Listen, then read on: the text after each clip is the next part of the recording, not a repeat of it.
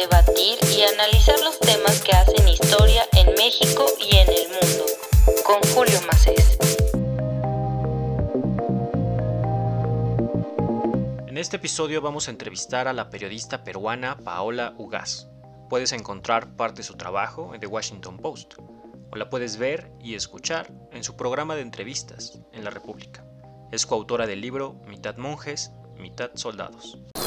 En este nuevo episodio de la Gaceta de México me da mucho gusto recibir a la periodista Paola Ugaz. ¿Cómo estás Paola? ¿Cómo estás pasando este verano? Me gustaría saber cómo, cómo van estos días y también parece que a algunos, a algunos les gustaría que te preguntara que, cómo van los negocios con los Vargas Llosa, que, que ya vendes uranio, que vendes, no sé, aditivos para hacer bombas a Oriente, así que me resultaría muy interesante ese negocio. ¿eh? Bueno, estoy, estoy bien, estoy, eh, estoy, muy contenta por la acogida que he tenido en la, el artículo que escribí para el Washington Post, donde cuento un poco lo que está pasando en Perú con los periodistas, ¿no? Desde, obviamente no tiene ningún punto de comparación con lo que está pasando en Honduras, en El Salvador o en México, donde directamente es una tragedia que ya hayan más de 10 hombres de prensa y mujeres asesinados por hacer su trabajo. En Perú la tendencia es que el Poder Judicial y la Fiscalía se usa como látigo para callar cuando estás haciendo una investigación. Mi caso digamos, se ha vuelto importante porque me han rellenado de denuncias, de demandas, pero Perú es un país democrático y a diferencia de Myanmar, Cuba, China o Filipinas, donde se llevan casos basados en campañas de, desinformación para procesar periodistas, en Perú, que es una democracia, tanto a mi colega Pedro Salinas como yo, de coautores de Mitad Monjes, Mitad Soldados, nos están procesando, investigando en la Fiscalía Peruana basados en una campaña de desinformación. A, ver, Paula, por ejemplo, yo, te invitaba precisamente para que platicáramos sobre ese texto del, Washington Post, pero hay que poner un poco más de contexto y qué bueno que ahora mencionas a, a Pedro Salinas, porque es muy importante entender por qué te está sucediendo esto y a raíz de cuál fue como el primer proceso, que es este libro de eh, mitad soldado, mitad monjes, y hablar un poco del sodalicio de una vida cristiana. Creo que es muy importante también tocar ese tema porque es el, en buena medida el origen de las denuncias, del origen del acoso, del origen de la difamación.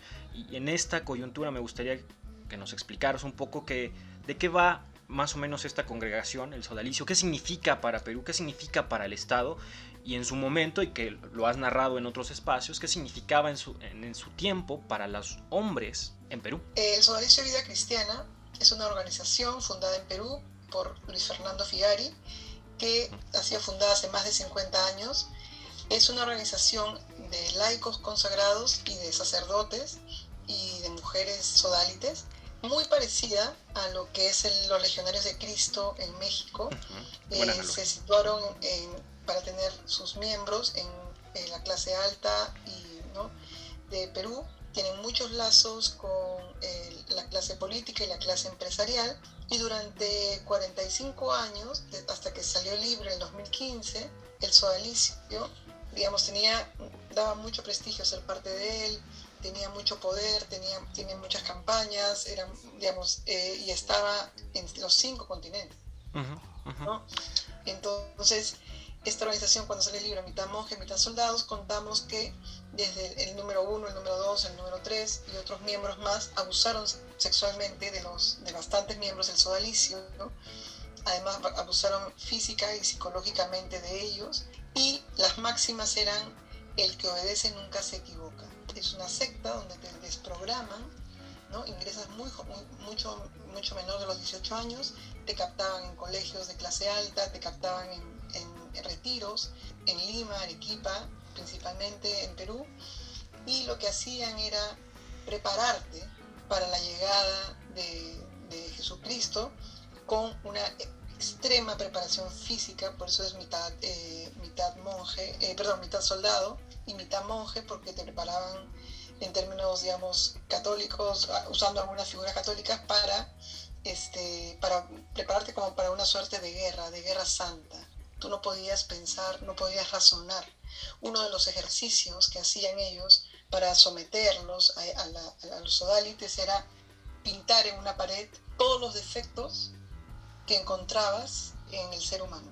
terminabas de contar los defectos y luego el, tu supervisor decía, bueno, acaba de describir a tu padre. ¿no? Y sobre eso, separarte de tu familia, separarte de, tus novias si tenías, ¿no?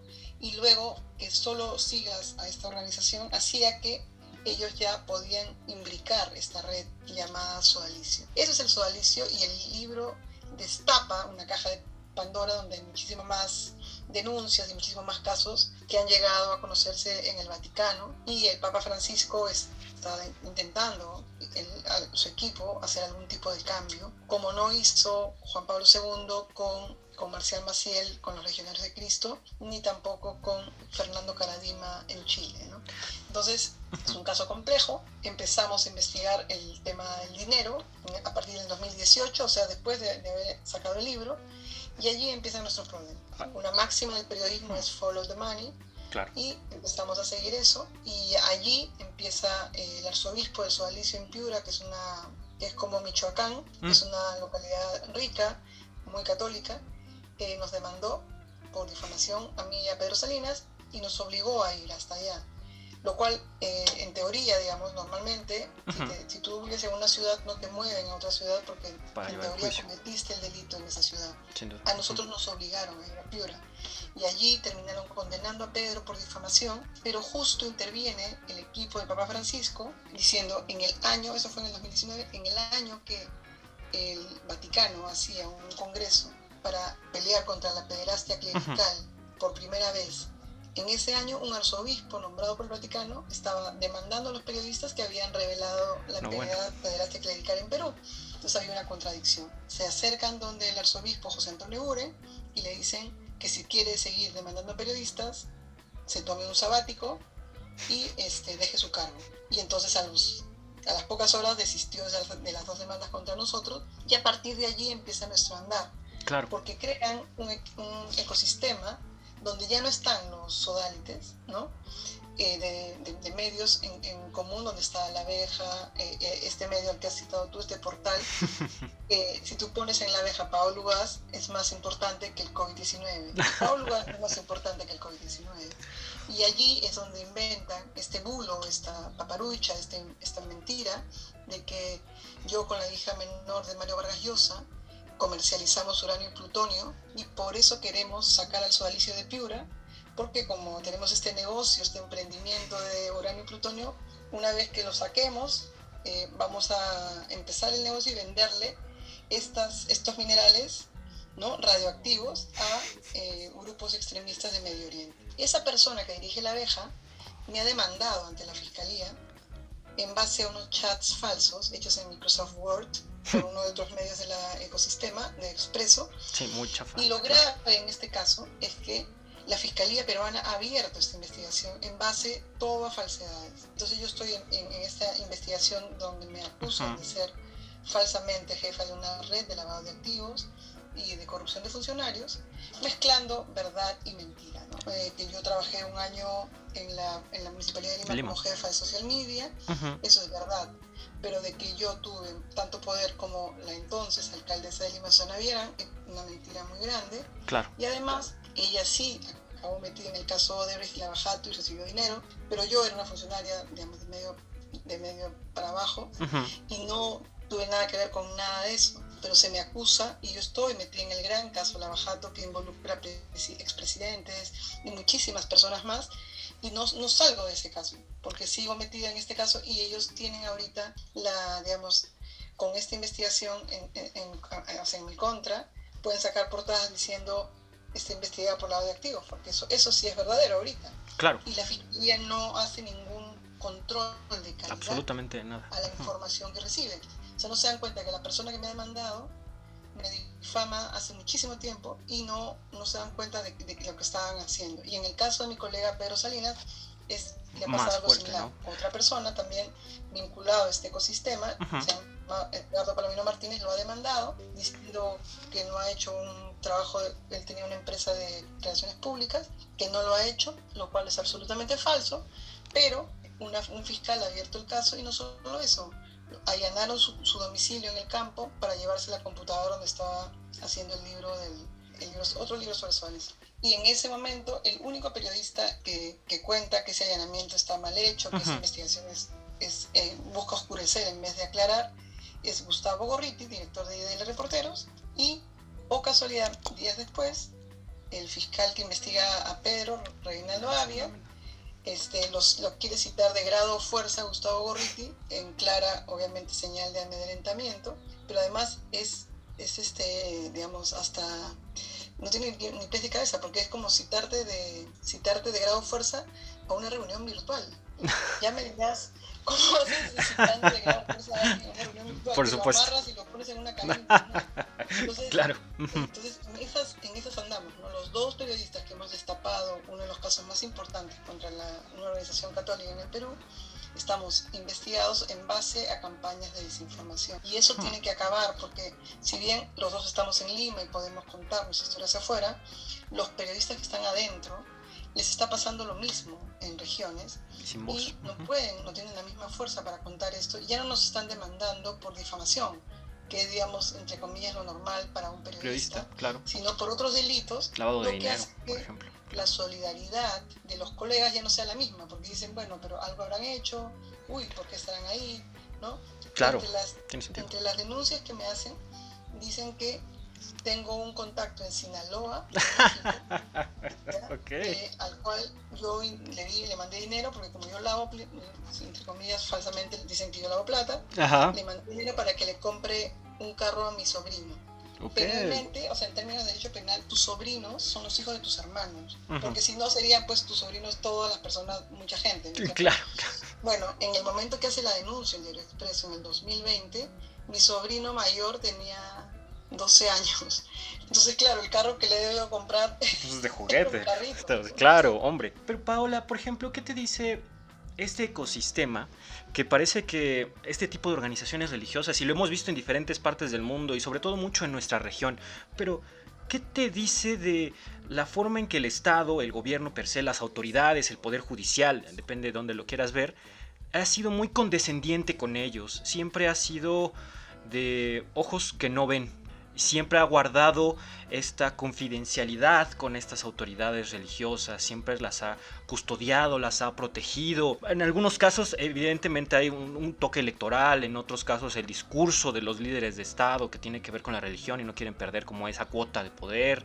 Pero ¿qué te dice esto de, de nuestra región? Porque he hablado con, con, muchas personas, con muchos periodistas, sobre todo de nuestra región de Latinoamérica, y el caso es muy parecido tanto en México como en Venezuela, como en Colombia, como ahora que lo mencionas en Perú, y la verdad a mí me da eh, mucha tristeza y me enoja bastante y me resulta muy frustrante porque parece que es exactamente lo mismo, con la misma lógica de las historias y no sucede absolutamente nada más que los que tratan de exponer esto son perseguidos y sentenciados de forma arbitraria, como es tu caso, por ejemplo. Exactamente, cuando la gente, por ejemplo, en Perú habla de que somos el tercer país donde tiene en Sudamérica eh, mayor cantidad de denuncias por abuso sexual, todo el mundo tiene en la cabeza que el violador es un monstruo, es un no sé qué, que salió, llegó de Marte, llegó y empezó ¿no? a hacer sus delitos. Lo que no nos damos cuenta es que el violador es parte del sistema y que es un sistema, como acabas de, de, de describirlo perfectamente, de impunidad. Entonces, ese violador forma parte del sistema. Entonces, si se denuncia, tienes que denunciar todo el sistema, tanto la fiscalía, el poder judicial, o cómo toman las denuncias, cómo reciben a las víctimas, cómo las tratan, los exámenes médico-legal, cómo los policías cuando uno recibe una denuncia de ese tipo, ¿no? Entonces, es importante pensar que no es que él venga de Marte, sino que el sistema está hecho para protegerlos. O sea, eso hay que quedar claro. Sea, digamos, claro, obviamente religioso o no, pero en ese momento no se hace nada. Y en el caso, obviamente, ya si salen acusados de la Iglesia Católica, al menos en Perú, ya la cosa cambia, ¿no? Cuando salió el libro, lo primero que hizo la Fiscalía fue abrir de oficio una denuncia contra los odálites todo el mundo, uy, qué bien, van a, a, a investigar a, los, a, la organización religiosa, qué sé yo. Uh -huh.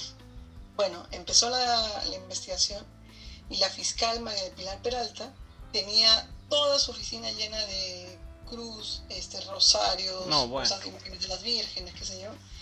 Y cuando se reúne con Pedro Salinas, que era para tomarle la declaración, le dice, mira, imagínate, estaba en la denuncia, estaba el arzobispo de Sodalicio, José Antonio Guro, un sacerdote, ¿cómo va a estar acá? Lo saqué a los tres días. Imagínate qué, delito puede cometer un sacerdote, ¿no?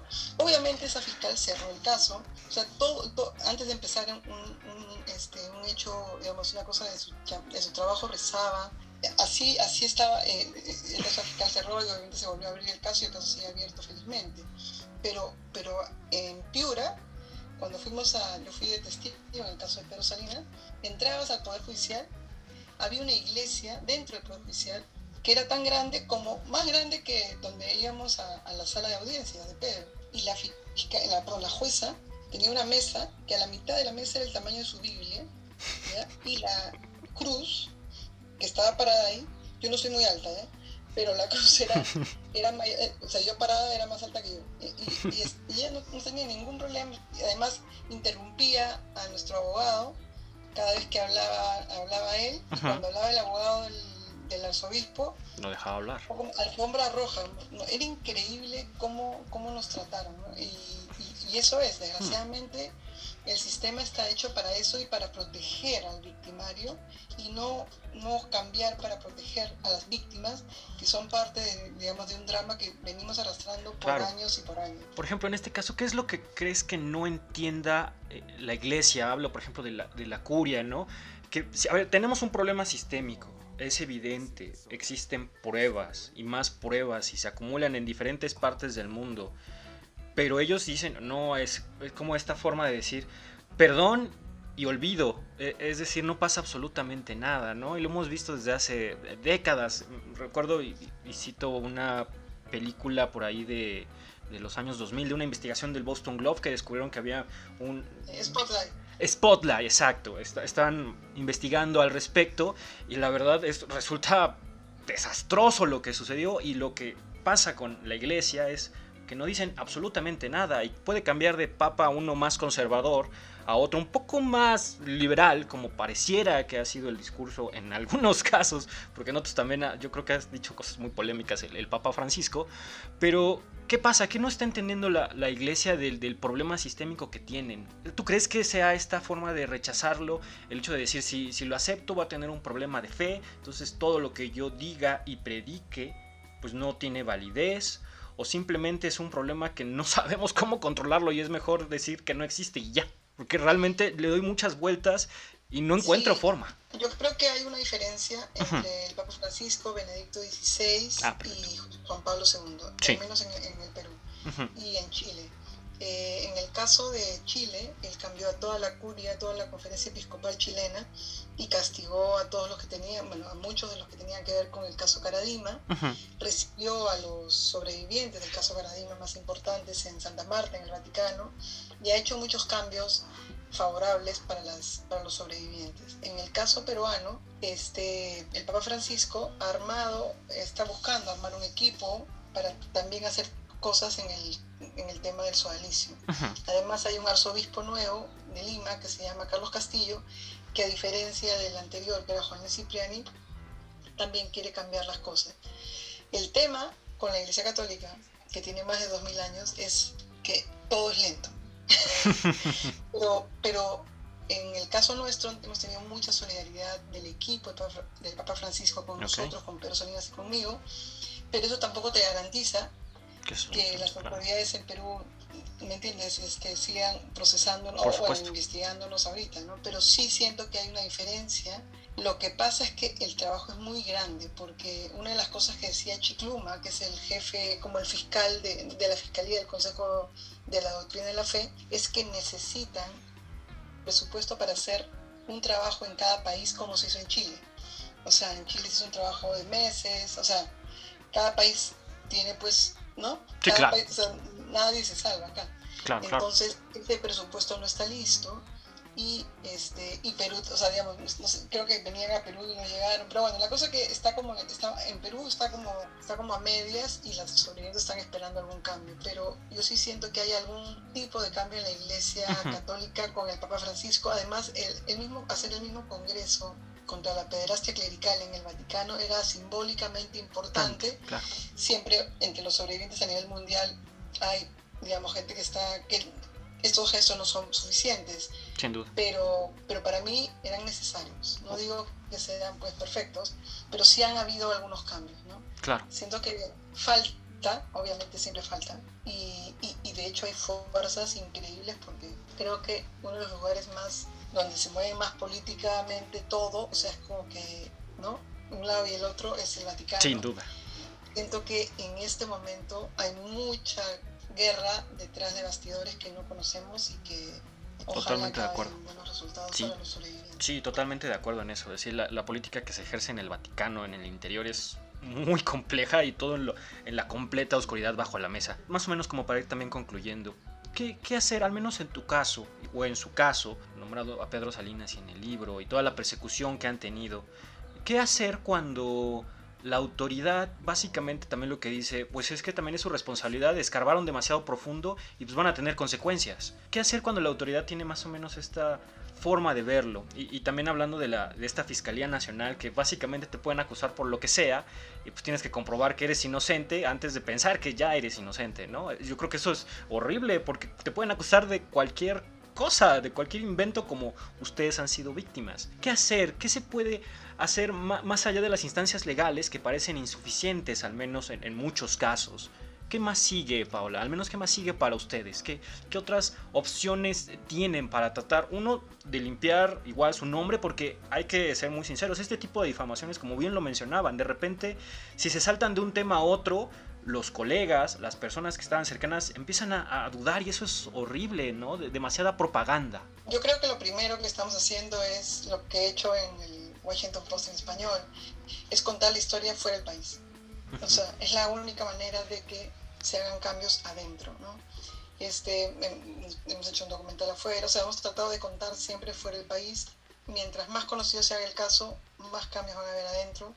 Se acaba de cambiar la semana pasada la nueva fiscal, se llama Patricia Benavides, y espero que vean, que hayan leído el Washington Post, porque, porque es importante que hagan un mejor control de calidad. Los periodistas es lo que más nos exigen, ¿no? Claro. Control de calidad, detecta que esto es falso, que esto es verdadero, ¿no? Este, es paradójico, pero el, el segundo, el segundo que me investiga a mí, del fiscal eh, José Domingo Pérez, del equipo Lavajato, este, me, o sea, el que me investiga no ha hecho el mínimo control de calidad y ahorita se está investigando, a, perdón, han salido públicamente eh, chats falsos contra el fiscal José Domingo Pérez, todos inventados en una máquina, en un software que se llama Fake Chat Conversations, y él también ha sido víctima de, este, de lo mismo que he sido víctima yo. Entonces, ¿qué le va a pasar a él? ¿Lo van a investigar igual que a mí? ¿No? O sea, es como, debería verse, darse cuenta de la, del nivel de poca verificación que han hecho, ¿no? Y uh -huh. del daño que hacen en general a su, propia, a su propio trabajo, porque los que quedan mal al final de todo son ellos. Nosotros tenemos el daño moral, el daño económico, el daño de todo, obviamente familiar, claro. que también es grandísimo, pero ellos también quedan, quedan como decimos en Perú, hasta el queque. Porque si tú como fiscal aceptas que todo esto, que es mentira, esté ahí hace más de un año, dice que tu trabajo como fiscal es muy malo. Finalmente, y, hablando en términos generales, ¿tú crees que en el gobierno, que en este momento en Perú encabeza Pedro Castillo, tenga una latente amenaza en cuestiones de, libertad de expresión y que este tipo de acoso, sobre todo a prensa, no se reduzca, sino que vaya en aumento? Bueno, Pedro Castillo, el presidente Pedro Castillo, es, eh, todavía no cumple ni un año en el poder y su equipo y él no son capaces digamos, de organizar con eficacia ni una conferencia de prensa. ¿no? Digamos, es un equipo tan antiinflejo que, que no van, o sea, digamos, si aún quisieran hacerlo, no les va a salir porque son, son un desastre. Pero, ojo, eso okay. no quiere decir que la prensa la tengan entre ceja y ceja. Uh -huh. Han presentado ayer una ley que se llama la ley Mordaza, en el cual este, le han presentado al Congreso no quieren que se sepa que cualquier periodista que publique información de casos de corrupción vaya a ser este procesado. Y, o oh casualidad, ahorita el presidente Pedro Castillo está siendo procesado eh, por un caso de corrupción, él, eh, un exministro, el exsecretario general de gobierno, de Palacio de Gobierno, sus dos sobrinos, o sea, todo su entorno más cercano hasta hace unos meses. Entonces, o oh casualidad, aparece esta ley para que nada se publique en la prensa porque si no vamos a ser víctimas de procesamiento es una ley mordaza que van a mandar al Congreso y en el Congreso también quieren muchísimo los periodistas. Entonces ellos tenían otra ley mordaza que era muchísimo más, más radical que la, de, la que han enviado del gobierno, donde ya proponía que ya poco más si poníamos algo y era la cárcel. Entonces, claro, se ha juntado el hambre con la necesidad. El Congreso y el Ejecutivo no quieren a los periodistas. Entonces yo creo que el entorno en este momento para hacer periodismo en Perú es muy, muy complicado, pero muy complicado. De hecho, ayer secuestraron durante cinco horas a un equipo periodístico de América Televisión, que es como, no sé, pues un canal como tele, bueno, no sé, como Televisa. Es un canal grande, ¿no? muy grande, el más grande de todos y secuestraron ese equipo de prensa en Cajamarca, que es la zona donde vive el presidente. Estaban filmando a la familia, estaban haciendo un reportaje sobre la familia del presidente.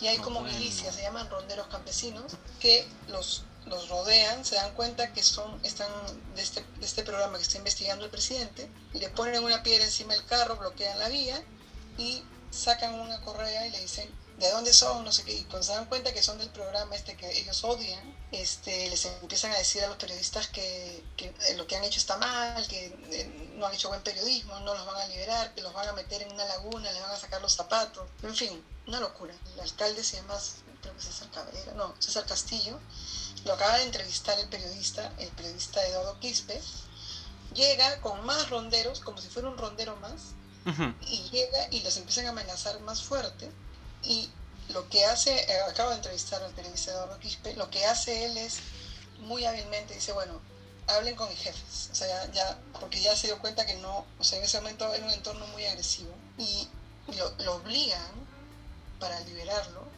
a dar un mensaje a las 8 de la noche pidiendo disculpas por su trabajo. Como Al Qaeda. Lo cual es gravísimo, es gravísimo en una televisión abierta, rating, el rating más alto, diciendo que pide disculpas por su trabajo, que está mal, le hacen pedir disculpas como cuatro veces para liberarlo, porque si no podía correr en riesgo su vida y la de su equipo. Eso ha pasado ayer. es gravísimo. estamos en un momento muy, muy complicado, muy fregado para hacer periodismo en Perú. la única salida del presidente ahorita ha sido este, pedir unas disculpas que mejor no hubiera dicho nada, porque no menciona la palabra de los periodistas secuestrados por cinco horas ni ronderos. Pues, es estas milicias que el presidente forma parte desde que era jovencito. Entonces, son malos tiempos para el periodismo en Perú y creo que en América Latina. Sí, sin duda. Eh, espero que las leyes mordazas no se pongan de moda porque recuerdo mucho la del Salvador hace igual algunos meses y ahora Perú y también creo que por ahí en Ecuador se está haciendo algo interesante al respecto. Entonces, la, verdad que es un ambiente muy muy tenso, son días muy complejos. Eh, Paola, yo te agradezco mucho esta conversación, te deseo mucha suerte y espero que todo se resuelva. La verdad que es un ambiente muy complicado y, creo que también existe esta visión de, cierta soledad cuando este tipo de, aparato, uno ideológico, eh, que puede ser también el Estado, la Iglesia también, no, no, no, no son enemigos como fáciles de controlar. Así que pues yo te, te deseo muchísima suerte y mucho éxito en todo lo demás. Muchísimas gracias Julio por la entrevista y sí, yo siempre es es más y mejor periodismo siempre. Esa es mi única respuesta y creo que a seguir nomás. Muchísimas gracias. Hasta la próxima. Go to sleep, you little babe. Go to sleep, you little babe. Go to sleep, you little babe. Go to sleep, you little Your mama's gone away and your dad's gonna stay. Don't leave nobody but the babe. La Gaceta de México, un espacio para opinar, debatir y analizar los temas que hacen historia en México y en el mundo, con Julio Macés.